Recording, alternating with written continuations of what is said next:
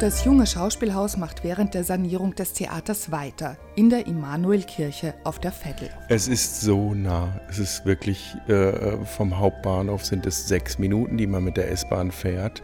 Und trotzdem hat man manchmal das Gefühl, es ist eine Welt. Klaus Schumacher inszenierte Sergei Gössners Stück Die ganze Welt in meinem Zimmer. Entwickelt wurde es vom Autor und vom Ensemble gemeinsam. Schauspielerin Christine Ochsenhofer. Die hat sich das zu Hause überlegt, was könnte er machen und äh, dann haben wir das improvisiert. Ja. Ausgangs- und Mittelpunkt jeder Szene ist eine zu überwindende Tür. So entstanden sechs voneinander unabhängige Minidramen. Die Geschichte vom Bleiben wollen. Die Geschichte vom eigenen Zimmer. Die Geschichte vom Zusammenhalt. In jedem der Dramen geht es um ein großes Thema. Um die Angst, jemandem seine Liebe zu erklären. Also ich wollte dir nur sagen, dass. Also das oder um Armut oder um Rückzug oder den Tod. Christine Ochsenhofer hatte zu diesem Thema die Grundidee, ein Mädchen wagt es nicht, eine Tür zu öffnen, denn mein Monolog war eben, dass der Großvater gestorben ist und dass der dahinter liegt und dass sie nicht reingehen möchte. Klaus Schumacher. Durch die Tür gehen ist, ist konkret, aber symbolisch zugleich und das ist ein guter Anlass, Szenen zu entwickeln. Und Autor Sergei Gössner? Wie sagt man, hat sich für mich eine Tür geöffnet. Oder da hatte ich schon einen Fuß in der Tür. So, das ist immer eine Möglichkeit, eine Chance auch, eine Tür. Eine potenzielle Chance, ja. In der Geschichte von der Liebe entwickelt ein Chor Strategien, Gefühle auszudrücken. In einer anderen Episode der Geschichte vom Verschwinden geht es um ein Mädchen, das sich in seinem Zimmer verbunkert. Ich habe Wasser. Stell's dir vor die Tür.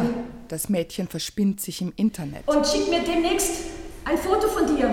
Und in der Geschichte vom Bleibenwollen verschanzt sich ein junger Geflüchteter in einem Gotteshaus. Amir hat sich diese Chance redlich verdient. Ich habe ihn seit vier Monaten in meiner Klasse. Er macht einen fantastischen Weg.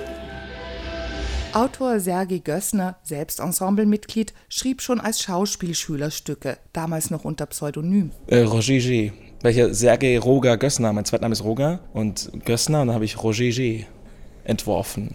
Total bescheuert. Vor kurzem gab es nun die erste Auszeichnung. Sein Werk Mongos wurde mit dem Autorenpreis des Heidelberger Stückemarktes ausgezeichnet. Auch dies war ein Stück für Jugendliche. Was er will ist, Jugendlichen Lust machen auf Theater. An die ganze Welt in meinem Zimmer, empfohlen für ein Publikum ab zwölf, knüpft Sergei Gössner ein persönliches Anliegen. Das hätte ich mir ganz oft gewünscht in diesem Alter, dass mir jemand an der Hand nimmt, vielleicht nicht unbedingt tatsächlich an der Hand nimmt, aber dass mir jemand sagt, hey, entspann dich. Das wird so. Da sind wir alle durch und wir haben es geschafft. Die sechs Minidramen werden, dem Spielort entsprechend, von modernisierter Orgelmusik vorangetrieben. Komponiert hat sie Tobias Fentake.